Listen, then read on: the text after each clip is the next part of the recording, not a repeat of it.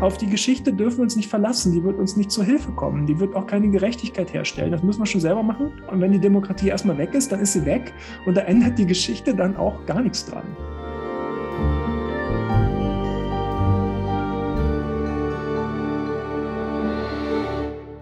Herzlich willkommen zu dieser Folge von Kreuz und Flagge, dem Podcast über die religiöse Rechte. Mein Name ist Annika Brockschmidt. Heute ist wieder Thomas Zimmer zu Gast. Sein Spezialgebiet sind Globalgeschichte und die transatlantische Geschichte, besonders des 20. und 21. Jahrhunderts. Und er ist Gastprofessor an der Georgetown University. Wir schauen uns heute genauer an, warum man sich nicht darauf verlassen kann, dass die Geschichte in Anführungszeichen über die Republikaner urteilen wird. Und wir nehmen dabei unter anderem Bezug auf einen hervorragenden Essay von Peter Manzo aus der New York Times. Den Link findet ihr in den Show Notes, falls ihr ihn ganz nachlesen wollt. Wir sprechen außerdem darüber, ob die Medienberichte, dass es eine Spaltung in der Republikanischen Partei gebe, zutreffen und welche inhaltlichen Konfliktlinien es tatsächlich innerhalb der Partei gibt und wo stattdessen wiederum absolute Geschlossenheit besteht. Und in diesem Zusammenhang ordnen wir auch die jüngsten Äußerungen von Mitch McConnell, Mike Pence, Mitt Romney und Leuten wie Lisa Murkowski und Susan Collins ein, über die sich einige von euch bestimmt gewundert haben. Zu Beginn möchte ich euch gerne einen kurzen Abschnitt aus Peter Manzos Artikel aus der New York Times vorlesen, weil das einfach eine ganz gute Einleitung zu unserem ersten Thema darstellt. Der Essay ist vom 6. Januar 2022 und die Überschrift lautet It's 2086. This is what American history could look like.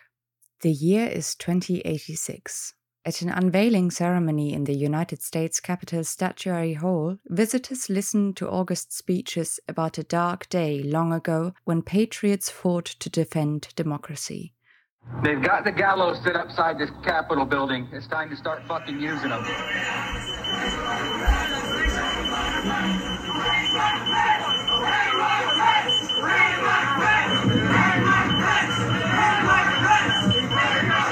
The crowd breaks into applause as the cloth covering the new statue falls away.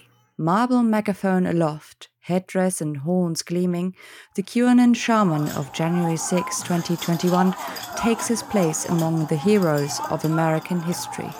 When the mob first breached the halls of Congress, the bewilderment on their faces indicated that many had not planned to storm into history.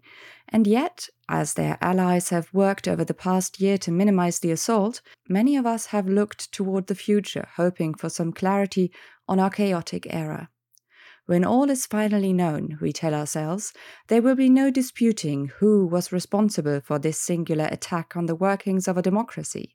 Their names will live in infamy. History, we want to believe, will judge them harshly. History, however, may have other plans. Down and we start hunting them down one by one. Yeah. Traitors get guillotined. Mobilize in your own cities, your own counties, storm your own Capitol buildings, and take down every one of these corrupt motherfuckers. Contrary to the mantra, it has no right or wrong side. A generation after secession, the renowned historian James Ford Rhodes declared, quote, The judgment of posterity is made up. It was an unrighteous cause which the South defended by arms, unquote, at the very moment that statues of Confederate generals were being placed on pedestals throughout the nation. Rhodes was wrong not in his reading of the Confederacy, but in his faith in the quote, Judgment of Posterity. Unquote. Man kann das in letzter Zeit immer wieder lesen und hören, sei es in Artikeln oder in Reden von Politikern. Dieses History will judge them. Die Geschichtsbücher werden schon über sie urteilen, wenn es darum geht, äh, was äh, bestimmte Republikaner gerade von sich geben und was die Richtung betrifft, in die die Partei sich gerade bewegt. Lass uns mal kurz darüber sprechen, warum das ein Versprechen ist, auf das man sich nicht unbedingt verlassen sollte. Ja, also demokratische Politikerinnen und Politiker neigen sehr zu solchen Aussagen. Joe Biden selbst sagt es eigentlich auch immer wieder. Ähm, die, diese, diese Republikaner, die sollen, sollen sich doch mal Gedanken darüber machen, was, was die Geschichte über sie zu sagen haben wird. Ähm, History will, will judge you. Ähm, ich, ich verstehe, warum Leute das sagen. Als rhetorisches Mittel ist es zunächst mal dazu gedacht, den eigenen Aussagen oder der eigenen Position mehr Wucht und mehr Gewicht zu verleihen. Ne? Ähm, und ich verstehe auch die Sehnsucht nach einer höheren Form der Gerechtigkeit. Also die Hoffnung, dass die Geschichte diese vielleicht liefern könne. Das hat ja irgendwie auch was Verzweifeltes übrigens. Ne? Ist ja eigentlich auch ein Eingeständnis der eigenen Ohnmacht angesichts irgendwie der fürchterlichen Entwicklung. Also so nach dem Motto, wir schaffen es nicht, hier Gerechtigkeit herzustellen, aber die Geschichte, die wird sie richten. Ja? Ähm, aber es funktioniert eben nun mal leider so nicht.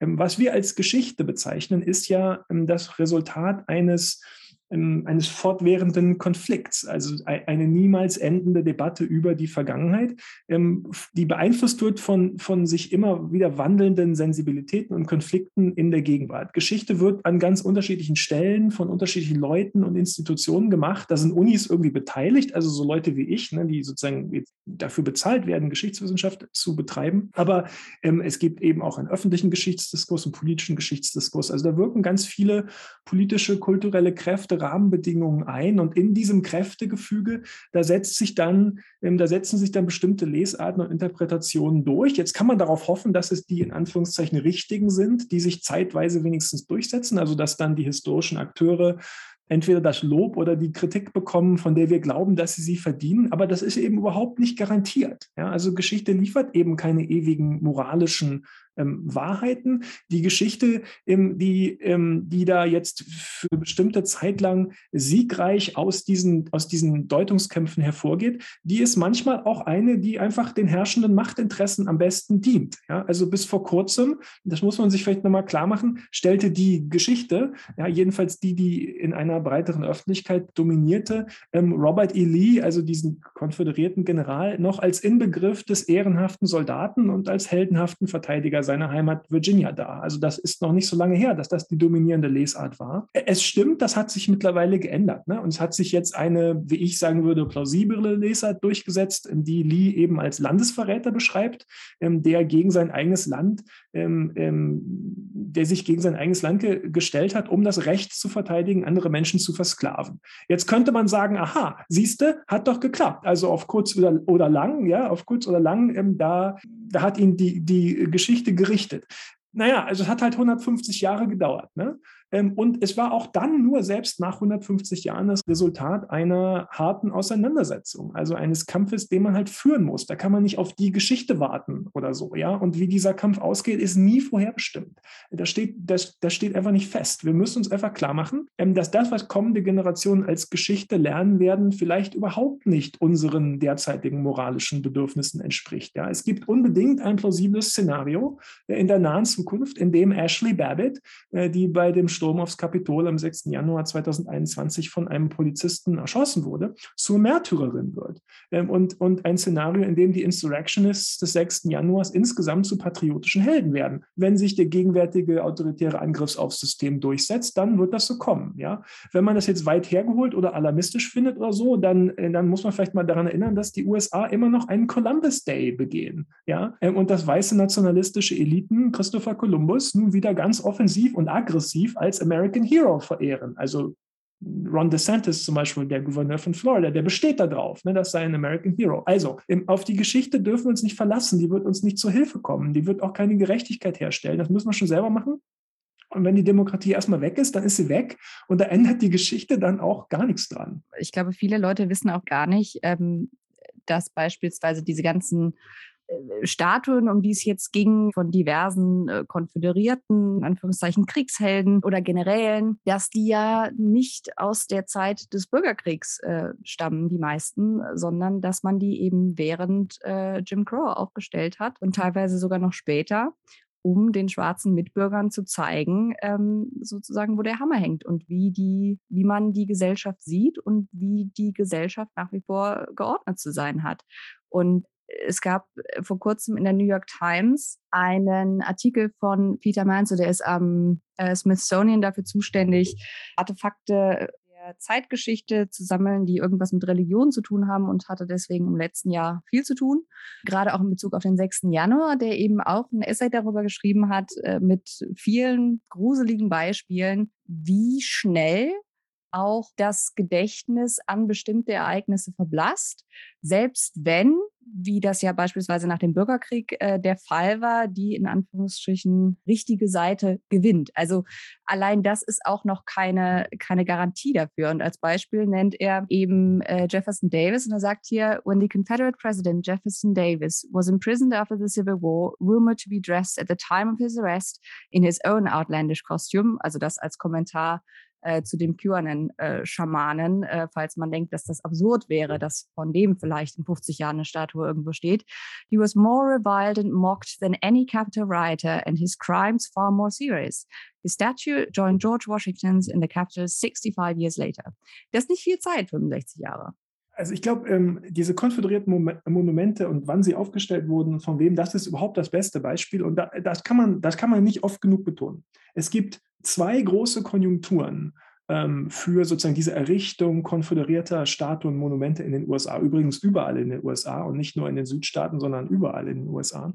Die erste Konjunktur ist Ende des 19., Anfang des 20. Jahrhunderts um 1900 und die zweite ist in den 1950er und frühen 1960er Jahren. Beides sind direkte Reaktionen auf sozusagen ähm, ähm, ähm, Bürgerrechtsgesetzgebung, auf, auf die Gründung von ähm, ähm, Bürgerrechtsgruppen, Bürgerrechtsaktivisten. Also die, die, diese erste, dieser erste Moment ist, ist häufig, also auf der lokalen Ebene, ganz unmittelbar die Reaktion darauf, dass sich zum Beispiel ähm, ähm, irgendwie lokale Bürgerrechtsgruppen formieren und dann wird sofort eine solche Statue in Reaktion darauf aufgestellt. Der zweite Moment ist ganz eindeutig eben eine Reaktion auf die Versuche, Amerika zu desegregieren und auf den, sozusagen die, die, die Bürgerrechtsfortschritte der 50er und 60er Jahre. Und die Leute, die diese Statuen und Monumente aufgestellt haben, die haben überhaupt gar keinen Zweifel daran gelassen, warum sie die aufstellen. Die sagen, also wenn man sich sozusagen diese Begründung oder die Reden dann bei der Eröffnung, bei der feierlichen, äh, feierlichen Eröffnung dieser Monumente wenn man sich das durchliest, da gibt es keinen Subtext. Die sagen ganz explizit, wir, wir, wir stellen hier eine Statue für Robert E. Lee hin, damit klar ist, was das hier für ein Land ist, nämlich eines, in dem ähm, Robert E. Lee ein Held ist und die, die das jetzt ändern wollen, die sollen gefälligst die Füße stillhalten. Eine Geschichte ähm, vielleicht dazu, die ich so die, die absurdeste und krasseste, aber auch die bezeichnendste finde. Im Jahr 2000, also jetzt nochmal viel, viel näher an uns dran, im Jahr 2000 ähm, hat wurde in Selma, Alabama, ähm, zum ersten Mal in der Geschichte von Selma, Alabama, ein schwarzer äh, Bürgermeister gewählt. Selma, Alabama ist jetzt, das werden jetzt die meisten, glaube ich, wissen, oder schon mal gehört haben, ein, ein, ein, bedeutender Ort, weil ja dort in den 60er Jahren sich der, der, der Civil Rights Struggle ähm, äh, ganz stark eben verdichtet hat und konzentriert hat. Das ist der Ort, von dem diese, ähm, diese, diese, diese Civil Rights Marches von Martin Luther, Martin Luther King geführt losgingen nach Montgomery, Alabama weil, weil dort, ähm, Selma ist, ist ganz überwiegend schwarze Bevölkerung, ähm, aber ähm, dort sozusagen diese, diese Jim Crow und die, die, die, die, die weiße, weiße Unterdrückung der schwarzen Bevölkerung besonders eklatant, selbst für Südstaatenverhältnisse besonders eklatant war. Ähm, und in Selma, Alabama, da hat also jetzt, wie gesagt, im Jahr 2000 wurde zum ersten Mal ein schwarzer äh, Bürgermeister gewählt und in, als direkte Reaktion darauf haben ähm, ähm, weiße Be Bewohnerinnen und Bewohner von Selma, Alabama, ähm, eine, eine Büste für Nathan Bedford Forrest aufgestellt. Nathan Bedford Forrest, wer den nicht kennt, das ist ein konföderierter General aus dem Bürgerkrieg, ähm, Kavalleriegeneral, der schon während des Bürgerkrieges äh, berühmt, berüchtigt vor allem war für seine Brutalität, dafür, dass er so einen äh, Kriegsgefangene einfach massakriert hat. Ähm, ähm, und der vor allem nach dem amerikanischen Bürgerkrieg einer der Gründer des Ku Klux Klan war und der erste Grand Wizard des Ku Klux Klan. Ähm, es gibt über Nathan Bedford Forrest ist nicht berühmt, obwohl er äh, ein, ein White Supremacist-Terrorist war, sondern nur deswegen. Er ist aus, seine Berühmtheit ist ausschließlich darauf gebaut, dass er e-, eben einer der schlimmsten ähm, ähm, ähm, weißen nationalistischen Terroristen der amerikanischen Geschichte war. Und für den im Jahr 2000 stellen, stellt die, stellen die Weißen, sozusagen neokonföderierte Weiße in Selma, Alabama, in Reaktion auf die Wahl eines schwarzen äh, Bürgermeisters diese, diese Büste auf. Und ich meine, da kann man nur sagen, ähm, nochmal, da gibt es ja keinen Subtext. Da muss man jetzt nicht zwischen den Zeilen lesen oder so. Ne? Ähm, da, da ist alles genauso, wie es auch den Anschein hat. Da braucht man jetzt nicht nach irgendwelchen anderen Erklärungen suchen, sondern das ist genauso, wie es, auch wirkt. Ähm, und das sollte man sich, glaube ich, immer vergegenwärtigen, wann immer irgendwie von naja, vielleicht ist das alles mit diesen konföderierten Flaggen und diesen konföderierten Mon äh, Monumenten, das ist vielleicht einfach Heimat, Liebe, Kultur oder irgendwie so. Nein, nein, nein. Ähm, es geht ganz explizit um ähm, den symbolischen Ausdruck, die symbolische Verdichtung von weißer Vorherrschaft. Und wie gesagt, die, die diese Dinge aufstellen, die lassen da auch überhaupt gar keinen Zweifel dran es kommt ja auch nicht von ungefähr, dass äh, diverse Historiker und Religionswissenschaftler auch permanent versuchen, ähm, sich Gehör zu verschaffen und auf die Parallelen hinzuweisen, die jetzt zwischen diesem ganzen Mythos rund um den Lost Cause und den äh, jetzt hier dem 6. Januar und den Insurrectionists auftauchen. Ich glaube, was auch oft übersehen wird, ist, äh, dass ja auch die Südstaaten viel mehr noch, vielleicht sogar als die Nordstaaten, während des Bürgerkriegs der Ansicht waren, dass sie sich in einem Befreiungskampf in der Tradition von 1776 äh, befinden. Peter Manso schreibt, quote, It is chilling, but not impossible, to envision the signs screaming, Stop the Steal, picked up on the garbage strewn National Mall on January 7th, 2021, treated one day as patriotic treasures, displayed alongside the writing desk Thomas Jefferson used to draft the Declaration of Independence or the inkwell Abraham Lincoln dipped into to compose the Emancipation Proclamation. Judging, it turns out, isn't history's strong suit. Notions of justice change radically over time, and they are not the reason we collect, preserve, or display objects from the past.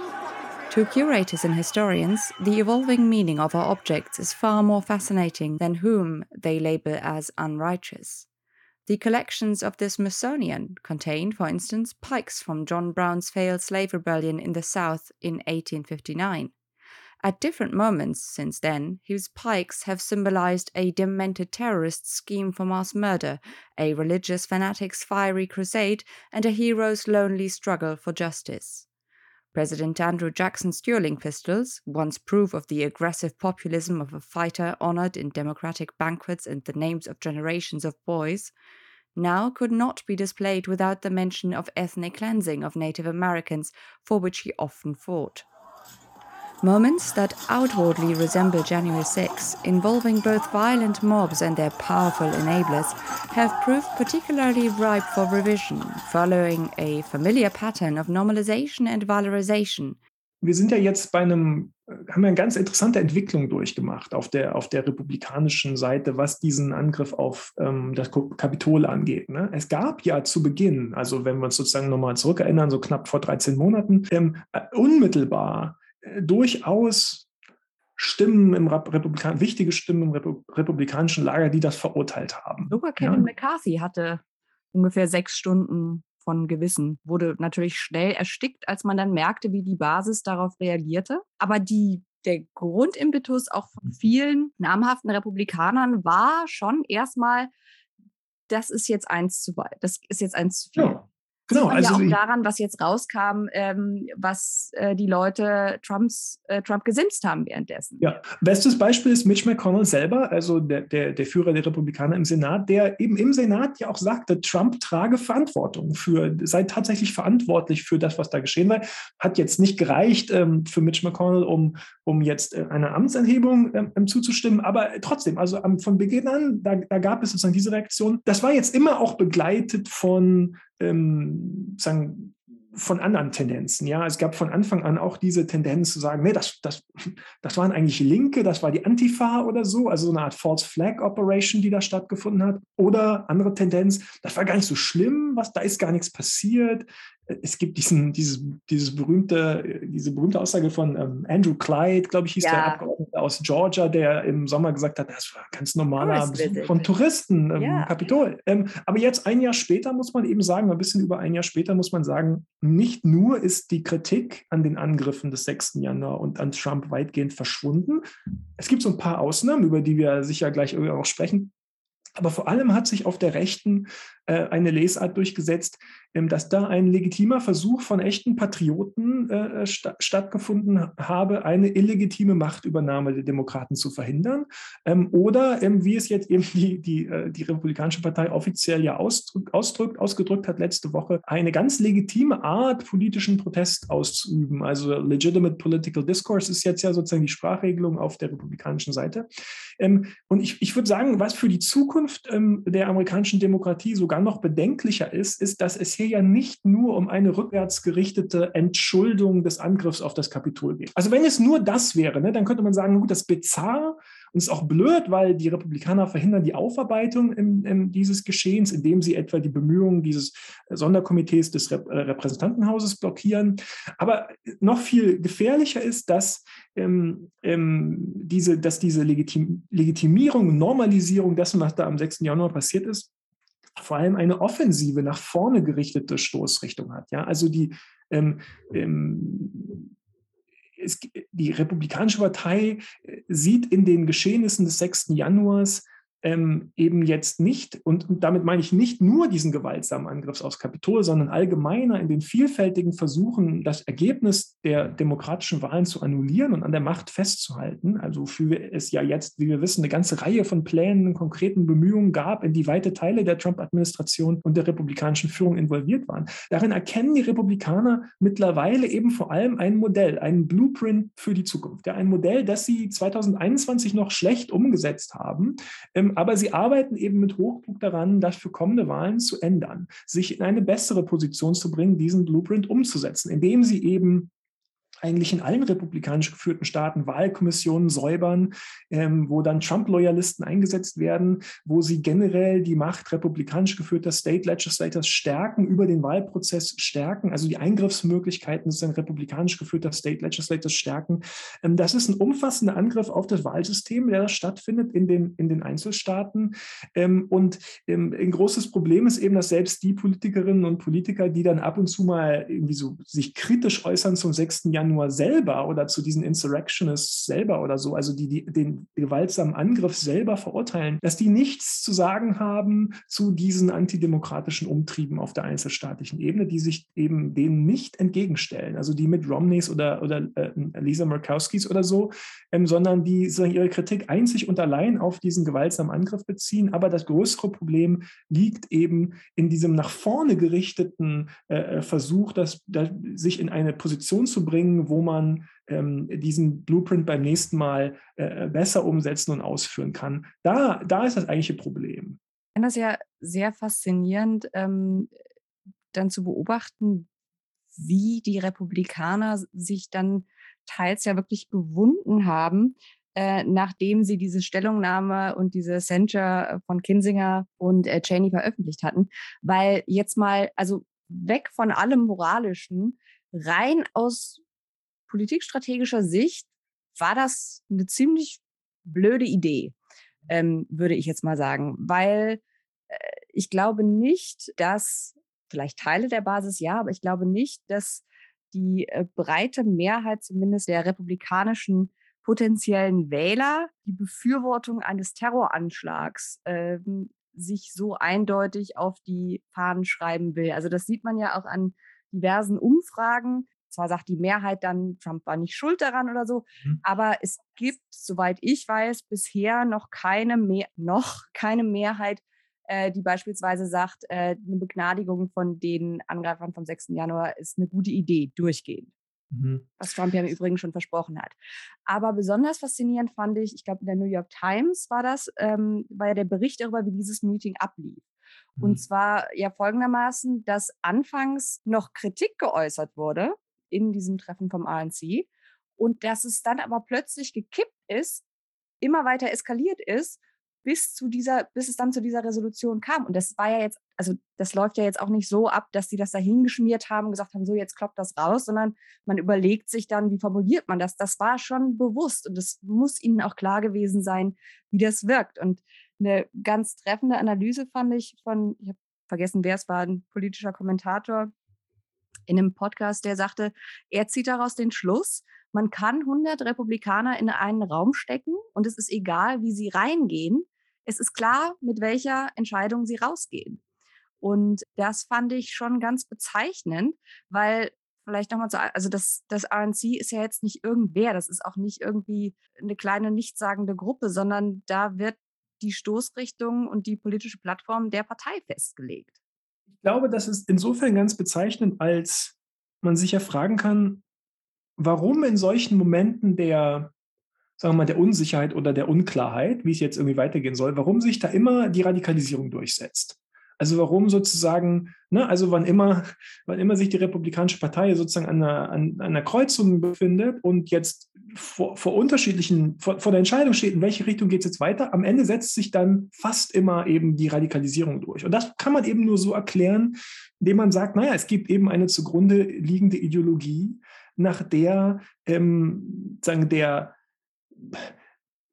nach der der, der, sich radikalisierende Kampf gegen diese vermeintliche totalitäre linke Bedrohung, gegen diese illegitime, gegen diese illegitimen unamerikanischen Kräfte, die sich da vermeintlich in der Demokratischen Partei versammelt haben, da da ist eben sozusagen ideologisch die Richtung vorgegeben, wohin, wohin es sich entwickeln muss. Also im Zweifel, im Zweifel eben Richtung radikaler ist sozusagen die, ist, ist die Aussage. Ne? Und das kann man nur so, kann man eben nur durch diese zugrunde liegende äh, ideologische Ausrichtung erklären. Und dann, glaube ich, macht das Sinn. Also dann, dann macht das Sinn, warum man sagt, komisch, die, die gehen da rein und, ähm, und dann dann diskutieren die und dann ist eigentlich erstmal unklar, in welche Richtung es geht. Aber wenn man sich klar macht, auf welcher ideologischen Grundlage da und sozusagen was die zugrunde liegende Welt sich ist, dann ist klar, dass sich moderierende, moderate Stimmen, ja, die jetzt irgendwie nach Abwägungen suchen oder so, die können sich dann nicht durchsetzen, sondern ähm, die, die, auf der, auf der Grundlage dessen, was ähm, auf der amerikanischen Rechten zum ideologischen Mainstream geworden ist, nämlich sich in einem Todeskampf um die Zukunft des Landes zu sehen, in einem noblen Kampf um die Zukunft des wahren Amerika gegen radikale unamerikanische linke Kräfte der Zersetzung. Wenn das sozusagen zugrunde liegende Weltsicht ist, dann, ähm, dann ist dann haben eben Stimmen, die ähm, ein, radikalen, ein radikales nach vorne preschen fordern, viel mehr Plausibilität als Stimmen, die jetzt nach Moderation oder Vorsicht oder, oder wollen wir nicht da ein bisschen vorsichtiger sein, die haben es da eben deutlich schwerer. Also so, glaube ich, kann man das vielleicht erklären, warum sich, warum sich da immer, immer die Abzweigung, Radikalisierung durchsetzt. Wir haben ja gerade McConnell schon ähm, erwähnt und auch äh, so Leute wie, wie Markowski und Romney, die sich jetzt dagegen äußern daraus wird jetzt in Medienberichten oft gemacht, äh, die Republikaner sind äh, gespalten und jetzt wenden sich einige vom Trumpismus ab und Trump verliert Macht. Was glaubst du, ist die Motivation von den McConnells und den Romneys dieser Welt, äh, sich jetzt dagegen zumindest auszusprechen? Da kann man, glaube ich, unterschiedliche jetzt unterscheiden. Vielleicht so erstmal erstmal festhalten, es ist nicht bedeutungslos, wenn es solche Signale der Distanz gibt, ja, von diesen politischen Führungskräften. Also diese Form des Elite-Signaling, das ist schon, das hat schon irgendwie auch eine Bedeutung. Ja, das ist jetzt nicht völlig, völlig sozusagen bedeutungslos. So. Nur, diese Verurteilungen und Distanzierungen, die sind bislang rein symbolisch, ja, ähm, und sie, und im, das, Sie beziehen sich eben bislang ausschließlich auf die rückwirkend, rückwirkend auf die Deutung des 6. Januars. Sie sind aber eben nicht in keiner Weise bezogen auf den, äh, auf den Bruch, auf den sozusagen diesen umfassenden autoritären Angriff aufs politische System, der ja, der ja weitergeht. Also zum Beispiel ähm, diese kritischen Stimmen, McConnell, Romney, Murkowski, wer immer, oder auch Liz Cheney, äh, äh, Adam Kinzinger, ja, ähm, die, die ja jetzt bei, bei Cheney und Kinsinger muss man sagen, das, das ist, glaube ich, schon ernst gemeint. Die wollen wirklich, dass diese Insurrectionists zur, zur Rechenschaft gezogen werden. Nur, die gehen jetzt nicht hin und sagen, und deshalb stelle ich mich auch gegen die, ähm, gegen die Versuche in den Einzelstaaten ähm, von meinen republikanischen Parteikolleginnen und Kollegen, die Wahlkommissionen zu säubern, was ja genau unter Bezug auf auf die letzte Wahl von 2020 passiert. Also was ja genau passiert unter, unter dem Deckmantel, da sei betrogen worden, Joe Biden sei illegitim an die Macht gekommen, deshalb müsse man jetzt diese Wahlkommissionen säubern, damit sowas nicht nochmal passiert. Ja? Und das, das passiert eben nicht. Ja? Also es bleibt bei diesem symbolischen äh, Protest oder diesen symbolischen Signalen ähm, der, der Distanzierung. Ähm, und es gibt eben keine Versuche oder keine Bereitschaft, das politische System, das demokratische System zu stärken. Also die Republikaner stehen geschlossen gegen Voting Rights im Senat. Sie stehen geschlossen hinter den einzelstaatlichen Versuchen, ähm, ähm, sagen, diskriminierende Wahlgesetze zu erlassen oder noch radikaler zu gerrymandern.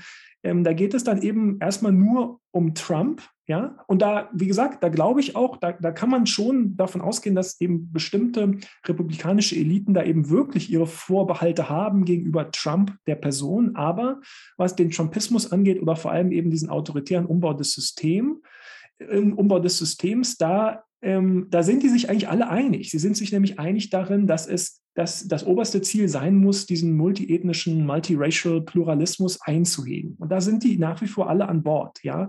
Also inhaltlich stützen die eben weiter dieses, dieses Kernprojekt, ähm, ähm, sozusagen die, die Amerika als weiße christliche patriarchale Nation zu definieren und die Vorherrschaft weißer ähm, Christen aufrechtzuerhalten. Da gibt es keinen Dissens. Äh, es gibt einen Dissens darüber, wie man das, wie man das tun soll. Also ob das sozusagen geschehen soll innerhalb des Systems, also sozusagen, ob man versuchen soll, weiße christliche Vorherrschaft innerhalb eines ähm, streng ähm, begrenzten demokratischen Systems, einer, einer streng begrenzten äh, Form der Demokratie aufrechtzuerhalten. Das wäre sozusagen die Norm der amerikanischen Geschichte. Oder ob man, das wäre jetzt sozusagen diese die trumpistische Haltung, oder ob man die Aufrechterhaltung weißer christlicher Vorherrschaft ähm, nur noch so schaffen kann, indem man ähm, sich ganz offen, ähm, ähm, ganz offen dem, dem Autoritarismus anheimgibt und ganz offen sozusagen den autoritären Angriff aufs System startet. Das ist eigentlich sozusagen die, die, die, die, die, die, zentrale Konfliktlinie, die hier stattfindet. Aber es ist keine Konfliktlinie zwischen ähm, Pro-Demokratie, also pro-multiethnische, pluralistische Demokratie versus dagegen. Die sind alle dagegen. Ja? Die, können, die sind alle nicht an Bord mit der Idee aus Amerika, eine funktionierende multiethnische, multiracial, pluralistische Demokratie zu machen. Aber sie unterscheiden sich darin, sagen, auf welchem Wege man das verhindern will und wie radikal man dafür sein darf. Das ist eigentlich, glaube ich, die zentrale Konfliktlinie. Ich glaube, man sieht es auch daran, also dass Trump und McConnell sich nicht ausstehen können, ist ja auch nichts Neues. Ne? Und dass äh, Trumps äh, größte Hype-Men und Hype-Women im Kongress äh, McConnell weghaben wollen, auch das ist nichts Neues. Ähm, ich glaube, man nimmt jetzt vermehrt wahr, dass diese diese vor allem jungen, radikalen Kongressabgeordneten sind es meistens, die sich so in diesem Dunstkreis der Nationalist Conservatives oder Netcons, dass die sich mittlerweile entwickeln. Das war ja lange Zeit einfach nur eine sehr laute Minderheit in der Partei, die aber über sehr mächtige quasi äußere Sprachrohre wie Tucker Carlson und Co. verfügte, die aber jetzt Oberwasser gewonnen haben und die äh, ihre Verachtung gegenüber diesen republikanischen Eliten, die da schon seit Jahrzehnten mit dabei sind und die ihrer Ansicht nach äh, zu lasch sind und nicht die Eier haben, um so richtig durchzugreifen. Das bricht sich jetzt Bahn und äh, ich glaube, das wird auch noch lauter werden, je näher die Midterms und dann 2024 kommen. Und deswegen ist, glaube ich, so diese, diese mediale Erzählung von, äh, die Republikaner sind gespalten. Ich glaube, es stimmt in einem gewissen Maße, aber wie gesagt, eben nicht, die Spaltung bewegt sich nicht äh, dort, was man eigentlich erreichen will, sondern eben nur auf dem Wie. Und ein schönes weiteres Beispiel, über das wir auch kurz sprechen können, ist Mike Pence, der auf ähm, der Jahresversammlung der Federalist Society gesagt hat oder wie manches deutsche Medium schrieb, Republikaner-Dinner. Mhm. Ähm, Trump habe falsch gelegen damit, dass er behauptet hat, Pence hätte die Zertifizierung der Wahlergebnisse am 6. Januar stoppen können. Und die Schlagzeilen waren, wie man sie erwarten konnte. Pence bricht zum ersten Mal radikal mit Trump, deutlicher als je zuvor. Und ich glaube, da muss man erstmal festhalten, was er hier macht, ist, zieht ja erstmal seinen eigenen Kopf aus der Schlinge. Ne? Also er äußert sich ja hier nur darüber, ich hätte es nicht machen können. An mir lag es nicht. Was hältst du von, von Pences Auftritt hier? Ich glaube, zunächst mal ist eben ganz wichtig, jetzt da genau hinzugucken, wozu da eigentlich Distanz bezogen wird. Ne? Und ähm, äh, Mike Pence geht auf Distanz zu ähm, dem offenen Staatsstreich sozusagen. Ne? Also er sagt, nein, das, das wäre nicht richtig gewesen, am, am 6. Januar da jetzt den offenen Staatsstreich im, äh, oder am 6. Januar den offenen Staatsstreich zu vollziehen. Und insofern, genau, ne, legitimiert er sozusagen sein eigenes Handeln, indem er sagt, und deshalb habe ich das genau richtig gemacht, dass ich da nicht mitgemacht habe. Hat er ja übrigens auch nicht, ne? muss, man, muss man eben auch mal sagen. Also immerhin, ja, immerhin, hat er ja auch nicht. Aber ähm, im, das ist eben keine Absage an irgendwie diese Behauptungen von Wahlfälschung. Es ist sowieso keine Absage ähm, an das, was nun in die Republikaner überall im Land unter dem Vorwand dieser vermeintlichen Wahlfälschungen tun. Also wie gesagt, ne, das Wahlsystem umbauen, das politische System umbauen, ähm, in ihrem Sinne Wahlkommissionen säubern. Das geschieht ja unter, überall unter dem Vorwand, es habe da Betrug gegeben, Election Fraud, Wahlfälschung gegeben. Ähm, und deshalb müsse man jetzt diese Schritte eben ähm, alle einleiten. Republikanische Kandidaten überall im Land argumentieren mit diesen, äh, in Anführungszeichen, Problemen, die es da bei der Wahl gegeben habe. Ähm, und es stimmt, da, da würde ich dir genau recht geben, es stimmt, es gibt Konfliktlinien, echte Konfliktlinien auf der amerikanischen Rechten und innerhalb der, Amerik äh, der Republikanischen Partei. Aber ähm, das ist eben nicht die Konfliktlinie zwischen sozusagen, da gibt es die gute, alte, moderate, konservative Republikanische Partei, das ist sowieso so eine Art CDU oder so, ja, versus die bösen Trumpisten. Das ist nicht die Konfliktlinie. Das ist nicht, worum es hier geht. Ja, es ist ideologisch gesprochen, würde ich sagen, in der Tat auch ähm, vor allem der Konflikt zwischen diesen Kräften, die sich da gibt es welche, die sich jetzt eben Nationalist Conservative nennen. Ja, also das ist wenn man sozusagen, ähm, sozusagen echter sozusagen weißer Ethnonationalismus, die sich jetzt eben auch so nennen. Und die richten sich, ähm, die richten sich eben interessanterweise gegen so eine, ja, gegen so eine ähm, sagen wir, ältere, ältere Form der, ähm, des konservativen Projekts, die ja sehr stark vor allem so ein, aus einer, einer, einer Fusion, einer Allianz von Traditionalisten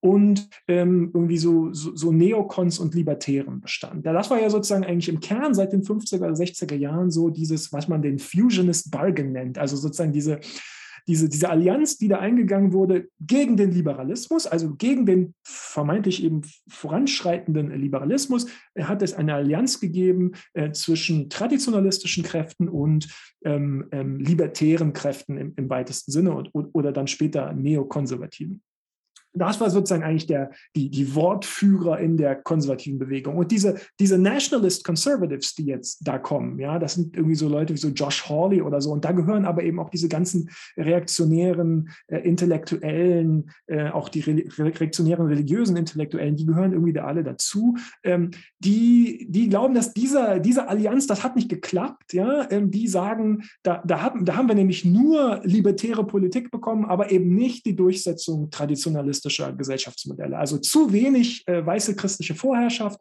zu viel Libertarianism und die wollen den Libertarianism jetzt auch, das wollen die jetzt auch gar nicht mehr, ja, also sozusagen nicht mehr so Paul Ryan Konservatismus, das interessiert die jetzt nicht mehr, sondern jetzt wirklich volle Kraft voraus, volle Konzentration auf sozusagen diesen, diesen reaktionären Erhalt des, der, der weißen christlichen Vorherrschaft. Das ist schon eine echte das ist schon eine echte äh, äh, ähm, Faultline, eine echte, eine echte Konfliktlinie in, auf der Rechten. Ne? Nur nochmal, keine von diesen beiden Fraktionen sind irgendwie so Merkel-CDU oder so. Ja? Äh, keine von diesen beiden Fraktionen setzt sich für äh, den Erhalt der multiethnischen, pluralistischen Demokratie ein. Überhaupt nicht. Es gibt hier ernste Auseinandersetzungen, ähm, aber die bewegen sich deutlich weiter rechts auf dem politischen Spektrum, ja, ähm, als irgendwie, als man, als man das erfassen würde, wenn man glaubt, es gehe da um irgendwie moderate, konservative Demokratieliebhaber versus Autoritäre oder so. Das ist nicht der Konflikt, der da stattfindet. Sieht man ja auch ganz schön im Moment in, äh, am Senatsrennen in Ohio. Das finde ich ganz, äh, ganz spannend momentan. Also hier ähm, Josh Mandel gegen JD Vance. Ähm, was ja auch als, als politisches Rennen das reinste Dumpsterfire ist. Aber wenn man sich mal die Aussagen von denen anschaut, ne, also die, das ist eben mhm. genauso, die, die unterscheiden sich in ihren äh, wirtschaftlichen Ansichten. Vance äh, versucht so eine neue rechtspopulistische Fahrweise. Die großen Firmen haben äh, den weißen christlichen Arbeiter verraten äh, und äh, Mandel ist halt so das klassische libertäre äh, Gegenpendant dazu. Da bin ich mal gespannt, wie das ausgeht. Momentan liegt, liegt Vance deutlich zurück, aber ich glaube, wir haben jetzt in den letzten Jahren glaube ich, sehen müssen, dass Zustimmungswerte in Zahlen in der Bevölkerung nicht unbedingt eine Auswirkung darüber, äh, darauf haben, wer in der Republikanischen Partei das Sagen hat. Und es deutet eher darauf hin, dass sich eben, wie ja auch jüngst erst letzte Woche sich wieder zeigte, dass sich eher radikale Kräfte durchsetzen, die natürlich äh, jetzt dann auch Schutz suchen hinter der medialen Darstellung äh, von, nein, nein, die Republikaner, also sie rudern teilweise zurück und sie bekommen jetzt auch Gegenwind aus ihren eigenen Reihen. Und das ist halt irgendwie ein völliges Missverständnis der Situation an sich. Das war's für Kreuz und Flagge. Ich danke euch ganz herzlich fürs Zuhören. Beim nächsten Mal sprechen Thomas Zimmer und ich dann über Critical Race Theory, was hinter dem Begriff steckt und vor allem darüber, wie die politische und religiöse Rechte ihn verwendet und was dabei eigentlich ihr Ziel ist. Wenn ihr mögt, könnt ihr bis dahin den Podcast auf Patreon unterstützen unter www.patreon.com-annika Brockschmidt. Dort könnt ihr je nach Level auch Episoden früher freischalten und Zugang zu dem exklusiven Patreon-Podcast USA Update erhalten. Da gibt es mittlerweile, äh, ich glaube, über 85 Folgen. Wer auf Twitter unterwegs ist, sollte ohnehin unbedingt Thomas folgen. Ihr findet ihn und seine klugen Analysen unter tzimmer-history. Bis zum nächsten Mal und passt auf euch auf.